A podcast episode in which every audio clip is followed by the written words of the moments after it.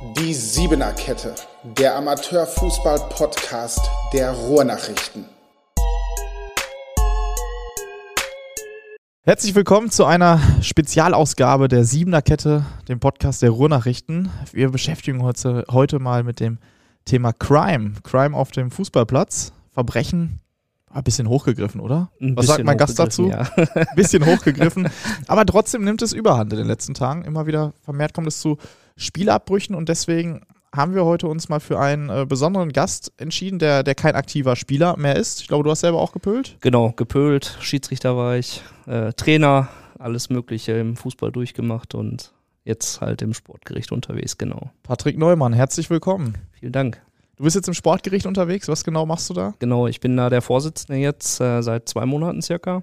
Ähm, war vorher drei Jahre in der Jugendkammer so gesehen. Also es hieß noch Jugendkammer damals. Mittlerweile hat man sich dazu entschieden, die Sportgerichte zusammenzuschieben. Also wir haben jetzt kein äh, Senioren- und kein Jugendkammer mehr, sondern nur noch ein Sportgericht. Und äh, ich habe noch sechs Mitstreiter, die dementsprechend sich dann auf Jugend und Senioren aufteilen. Ich habe ziemlich viel zu tun in letzter Zeit. Ja, das ist richtig. Also wir sind jetzt leider in der noch sehr jungen Saison bei, bei insgesamt schon über 80 Fällen fast äh, gelandet wieder, was einfach erschreckende Zahl ist. Und ich denke, es macht auch mal Sinn, jetzt einfach mal der Öffentlichkeit äh, so ein bisschen was zu erzählen aus unserem Innenleben da. Wir kriegen es ja selber mit, wir als Reporter, ich glaube auch unsere Leser, unsere Zuhörer kriegen es mit. Es häufen sich die Spielerbrüche. Mittlerweile, glaube ich, kein Wochenende kommt mehr ohne Spielerbruch raus. Genau, ja, also es ist natürlich immer ein bisschen differenziert zu betrachten, warum dieser Spielabbruch äh, eingetroffen ist. Wir haben ja auch ähm, des Öfteren jetzt mal gehabt, dass wegen zu wenig Spielern ein Spiel abgebrochen werden musste. Das verlangen ja die DFB-Regeln da an der Stelle, dass eine gewisse Mindestanzahl an Spielern da ist. Das hört sich da manchmal ein bisschen dramatischer an, wenn da ein Spielabbruch, sag ich mal, passiert. Ähm, aber was uns natürlich im Besonderen erschreckend ähm, zur Kenntnis genommen wurde, ist jetzt diese, diese Spielerbrüche aufgrund von Schlägereien oder Ausschreitungen oder wo auch gerne Zuschauer mal beteiligt sind. Und äh, das zieht sich ja leider mittlerweile auch überkreislich durch, nicht nur kreislich, sondern wir haben es ja auch leider überkreislich mittlerweile erleben müssen. Und das sind alles so Punkte, die uns äh, sehr missfallen und die sehr schade zu betrachten sind. Bevor wir gleich über zwei aktuelle Fälle sprechen, die du vorstellen möchtest, vielleicht kannst du uns noch einmal mitnehmen, was war so das, ja, das, das Gewalttätigste, was du bislang als, als Sportrichter erlebt hast? Ja, also das Gewalttätigste sind eigentlich wirklich schon diese, diese Schlägereien, wo man sich so denkt, warum prügeln sich da jetzt 15 Leute, sag ich mal, und, und dann kommen noch von außen Zuschauer rein und treten in die Menge oder sowas. Und dieser Ausbruch an Gewalt, also da gibt's nicht einen speziellen Fall, so, den ich mir jetzt rauspicken würde, sondern die häufen sich leider tatsächlich. Und diese, diese Gewalt, die erschreckt einen einfach dann. Und das bleibt einem natürlich dann ein bisschen im Gedächtnis. Und, und äh, man sitzt da manchmal fassungslos vor diesen Fällen, wenn die von der Staffelleitung zu uns geschickt werden, weil die einfach natürlich das nicht, nicht urteilen dürfen letztendlich, weil es ja äh, eine gewisse Mindeststrafe nicht erfüllt und dann sitzt man meistens in diesen Verhandlungen und denkt sich so, Leute, was, warum? Warum macht ihr das? Warum prügelt ihr euch auf Sportplätzen? Also sucht euch doch vielleicht eine neue Sportart einfach, wenn ihr euch prügeln wollt. Dann geht in Boxring oder in, in zum MMA kämpfen oder sowas. Mhm. Ja, es ist ja auch gerade verwunderlich. Ich meine, normal sollten jetzt alle mal wieder dankbar sein. Wir haben gerade Corona-Pandemie gut, die Zahlen steigen jetzt wieder. Aber wir haben jetzt, jetzt gerade mal geschafft, dass wir mal wieder einen geregelten Spielbetrieb aufrechterhalten konnten über einen längeren Zeitraum nach zwei Jahren Abstinenz. Warum ist es dadurch vermehrt trotzdem jetzt dazu gekommen? Habt ihr da irgendwie eine Erklärung für? Also die Leute sollten ja eigentlich dankbar sein, dass sie endlich mal wieder böhlen können am Wochenende. Ja, das sehe ich genauso. Also letztendlich diesen einen Grund, den versuchen wir zu eruieren. Wir haben ja diese, diese Arbeitsgruppe jetzt gegründet, die ähm, sich dieser Gewaltprävention widmen soll. Und genau da versuchen wir diese Fragen zu klären. Wo entsteht das?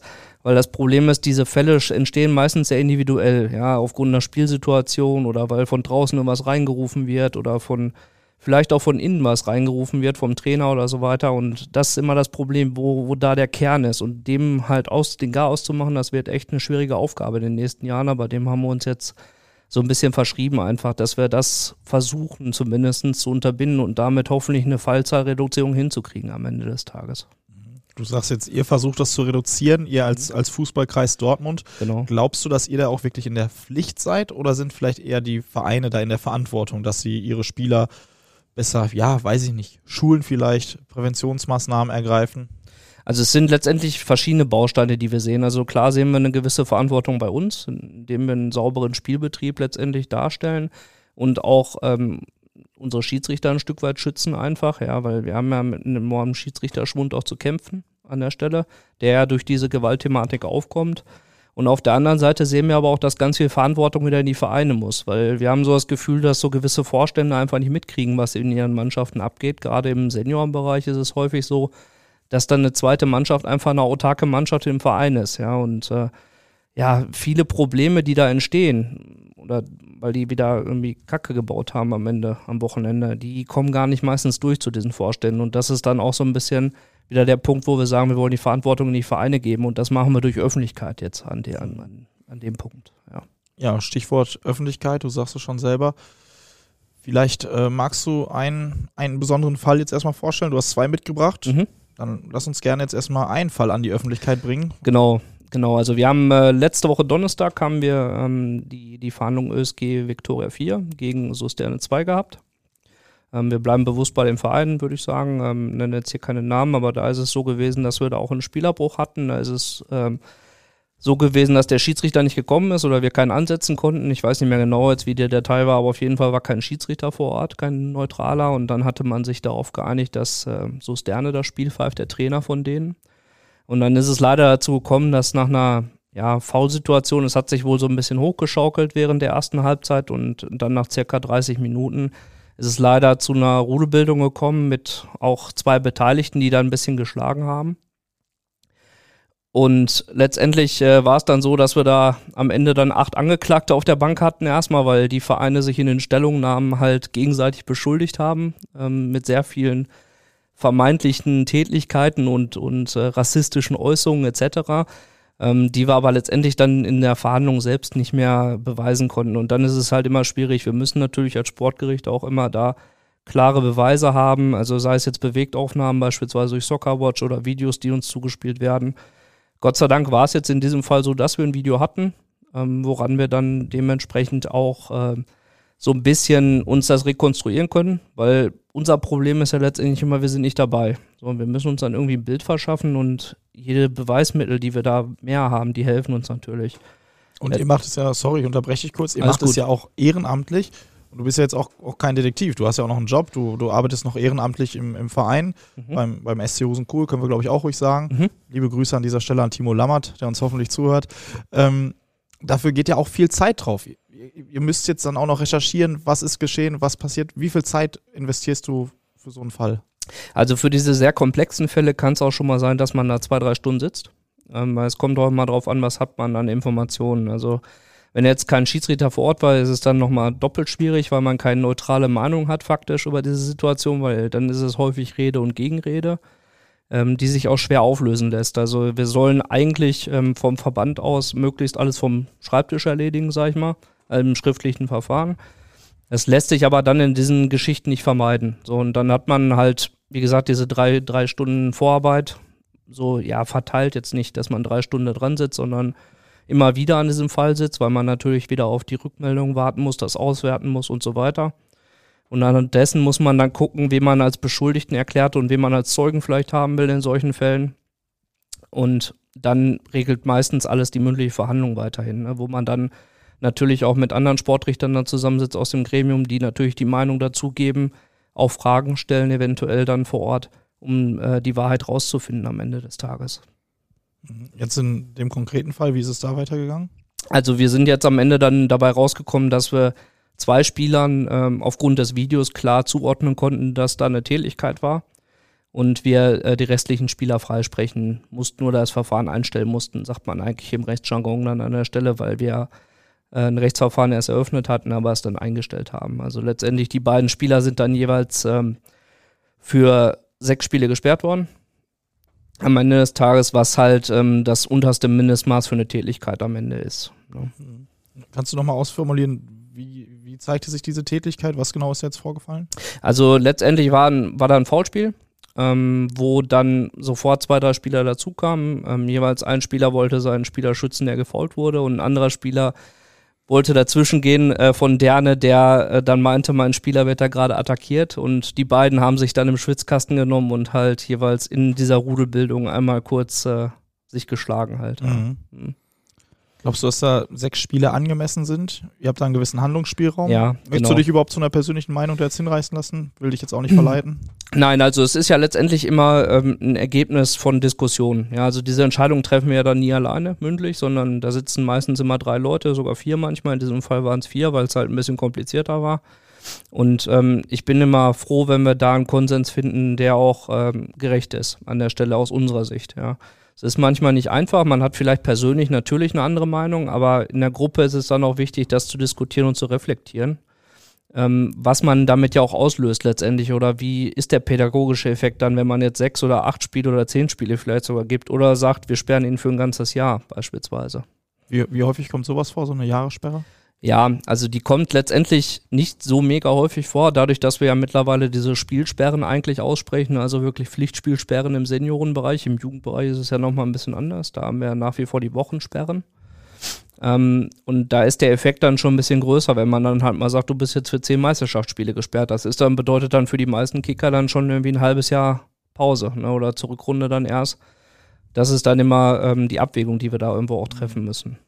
Wie äußert sich diese Pause dann? Sperre heißt Sperre, ich darf nicht die Fußballschuhe anziehen und auf den Platz oder darf ich dann trotzdem gucken kommen? Darf ich mich im Innenraum bewegen? Also man darf trotzdem noch natürlich gucken kommen, aber man darf nicht im Innenraum auftauchen, um, um da die Frage zu beantworten. Und es kommt halt immer darauf an, wie wir das genau ausdifferieren. Also ob wir jetzt sagen, ähm, das gilt nur für die Meisterschaft oder wenn es halt im Pokal begangen wurde, kann es auch sein, dass sie nur für den Pokal gilt, die Sperre. Das ist dann schon ähnlich wie auch im DFB-Bundesgebiet Mhm. beispielsweise. Ne? Und äh, besteht auch eine Möglichkeit, ist natürlich schwer nachzuhalten, dass ihr Spieler vielleicht auch vom Trainingsbetrieb ausschließt? Ähm, das besteht leider nicht. Das ist das Problem. Das muss der Verein dann intern regeln, leider. Würdest du dir das wünschen manchmal? Ähm, ich würde es mir bei wirklich diesen, diesen ganz heftigen Straftätern wünschen. Also ich meine, wir hatten ja mal vor ein paar Jahren den Fall ähm, des, des Spielers Gazioch. Also den darf ich jetzt ruhig erwähnen, weil die Sperre ist ja schon jetzt ausgesprochen worden, wo ihr auch lange darüber berichtet hattet. Ähm, wo da bei diesen Spielern persönlich wünsche ich mir dann schon so, dass die vielleicht auch nicht am Trainingsbetrieb teilnehmen, weil die dann das einfach auch lernen müssen, ein Stück weit. Ne? Kurz, kurz zum Kontext, ja damals in den Schiedsrichter, glaube ich, war es, ne? Genau. Ange, ange, angegriffen, täglich auch äh, noch, ich glaube, ein Tritt vor den Kopf war es. Mm, Ja, und vor die, vor die Rippe, also das war ein sehr übler Fall, ja, tatsächlich. Der ist ja dann wirklich zur Höchststrafe damals verurteilt worden. Fühlst du dich da manchmal machtlos, wenn du sagst, Mensch, ich würde gerne noch ja jetzt eine stärkere Sperre aussprechen und dann haben wir nur diesen, diesen, diesen Raum, den wir da haben? Nein, das nicht. Das nicht, tatsächlich nicht. Ähm, weil es ist halt so, wir haben halt unsere, unsere Satzung und Ordnung, anhand dessen wir urteilen können. Wir sind letztendlich ja auch nur Amateure, genauso wie die Kicker auf dem Platz und sind ja keine Top-Juristen. Ähm, und müssen halt ähm, dieses Recht anwenden. Und ähm, da ist es ja auch ganz gut, dass man dann einen Rahmen hat, an dem man sich entlanghangeln kann. Und äh, dementsprechend habe ich da so, so keine Unsicherheit oder auch kein, kein, keine Machtlosigkeit irgendwie in dem Sinne. Also ich habe meine Mittel und ich muss halt wissen, wie ich sie einsetze. Also mein Werkzeugkasten. Wie sind da so die Reaktionen der, der Vereine, der Spieler dann?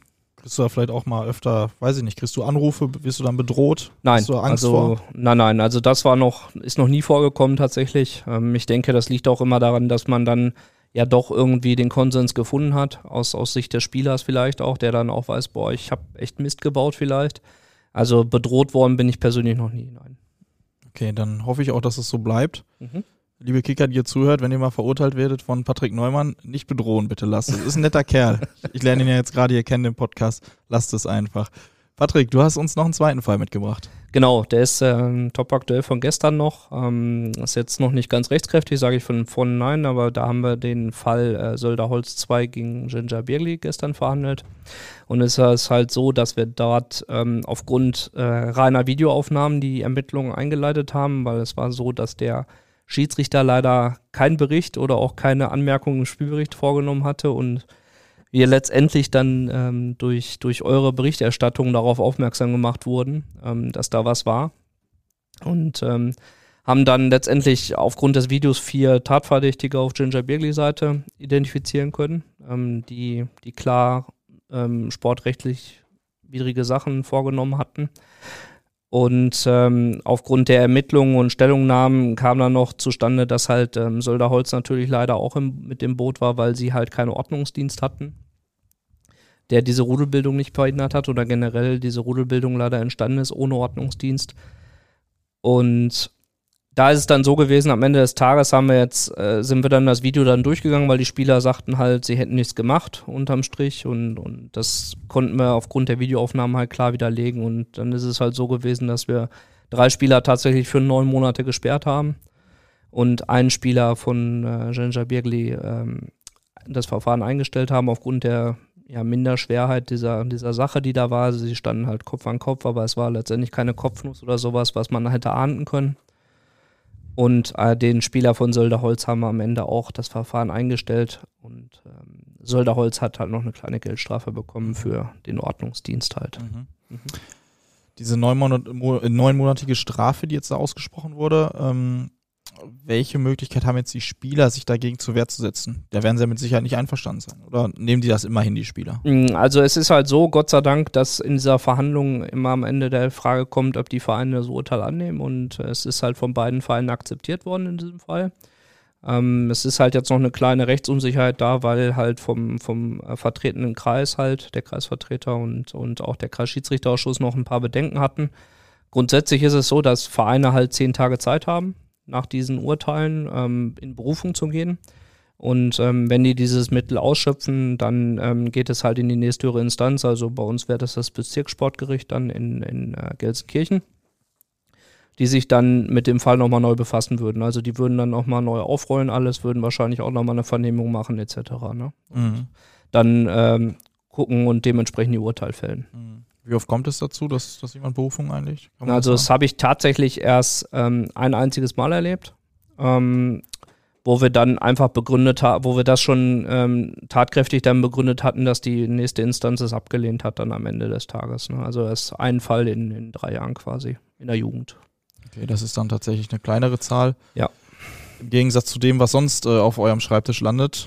Ähm, ja, Magst du nochmal erzählen, wie viele sind es jetzt im Moment? Ich glaube, du hast es eingangs schon mal beschrieben. Genau, also wir sind aktuell, stehen wir bei fast 70 Verfahren in Jugend und Senioren zusammengerechnet ähm, und wir hatten letztes Jahr knapp 380 Verfahren ähm, in Summe am Ende der Saison und das sind natürlich erschreckende Zahlen. Also kleine Anekdote, ich war letztes Mal auf einer äh, Schulung in Bielefeld mit anderen Sportrichtern zusammen aus dem FLVW-Kreis und da hatte ich das dann auch erzählt, dass ich aus Dortmund komme und wir halt 400 Verfahren hatten letztes Jahr fast. Äh, da wurde ich schräg angeguckt, so nach dem Motto, wie, was ist denn da los? Ne? Wie schafft ihr das überhaupt? Mhm. Und ähm, diese enorme Anzahl, das ist einfach, ähm, ja, echt erschreckend. Also für einen selbst, wenn man sich da durcharbeitet, jede Woche diese sieben, acht, neun Verfahren, also da bin ich echt froh, dass ich da auch äh, sechs Mitstreiter habe, die äh, sich da jetzt auch mittlerweile reinhängen und engagieren an der Stelle. Das, das macht ja sicherlich auch auch mürbe. Ähm, was wäre so dein, dein Wunsch jetzt für die, für die Zukunft des Dortmunder Amateurfußballs? Ja, einfach, dass man, dass man vielleicht auch mal bei, bei Provokationen, sag ich mal, weghört, ja, und nicht sofort losschlägt. Das wäre eigentlich ein frommer Wunsch, den ich habe. Weil ich glaube, ähm, wenn wir alle uns mal ein bisschen mehr aufs Fußballspielen besinnen und auch diesen Fairplay-Gedanken wieder leben, dann würden viele Dinge einfach nicht entstehen, glaube ich. Also diese gegenseitige Provokation immer und äh, ich habe gestern oft gehört in der Verhandlung, ja, es gehören ja immer zwei dazu. Ja, mhm. aber es gehört auch immer einer dazu, der dann meint, ich muss schlagen. Mhm. Ja. Und ähm, ja, das wäre eigentlich der fromme Wunsch, dass man einfach mal wieder diese, diese Grundgedanken des Sports lebt und nicht meint, ähm, das ist eine, eine Cup-Sport-Arena. Okay, ein, ein schönes Schlusswort. Ich danke dir dafür, dass du uns diese beiden Fälle mitgebracht hast, dass du einmal so ein bisschen aus deinem Alltag als Sportrichter auch berichtet hast. Und äh, ich hoffe auch, dass wir nicht mehr so häufig zusammensitzen werden. Nicht, weil ich das Gespräch mit dir nicht genossen habe, sondern weil ich auch echt keine Lust mehr habe, über Spiel, äh, Spielerbrüche ständig zu berichten und zu reden. Aber ähm, diese Spezialfolgen der Siebener-Kette werden wir noch ein bisschen aufrechterhalten. Mhm. Ich glaube, du wirst uns in den nächsten äh, Wochen noch ein paar mehr Fälle vorstellen. Ist das richtig? Genau. Und ähm, dazu werden noch Markus Schanz natürlich kommen und äh, Andreas Edelstein bei Bedarf natürlich auch zu anderen Themen, die diesen ganzen Themenkomplex Gewaltprävention abdecken letztendlich. Dann danke ich dir schon mal und ich äh, danke euch, liebe Zuhörer, liebe Zuhörerinnen, dass ihr euch wieder einmal diese Folge gegeben habt. Ihr habt es gerade schon gehört, es wird in den folgenden Wochen noch ein paar spannende Fälle geben, die wir dann besprechen. Ich hoffe, ihr schaltet dann wieder ein. Bis zum nächsten Mal. Vielen Dank. Die Siebener Kette, der Amateurfußball-Podcast der Ruhrnachrichten.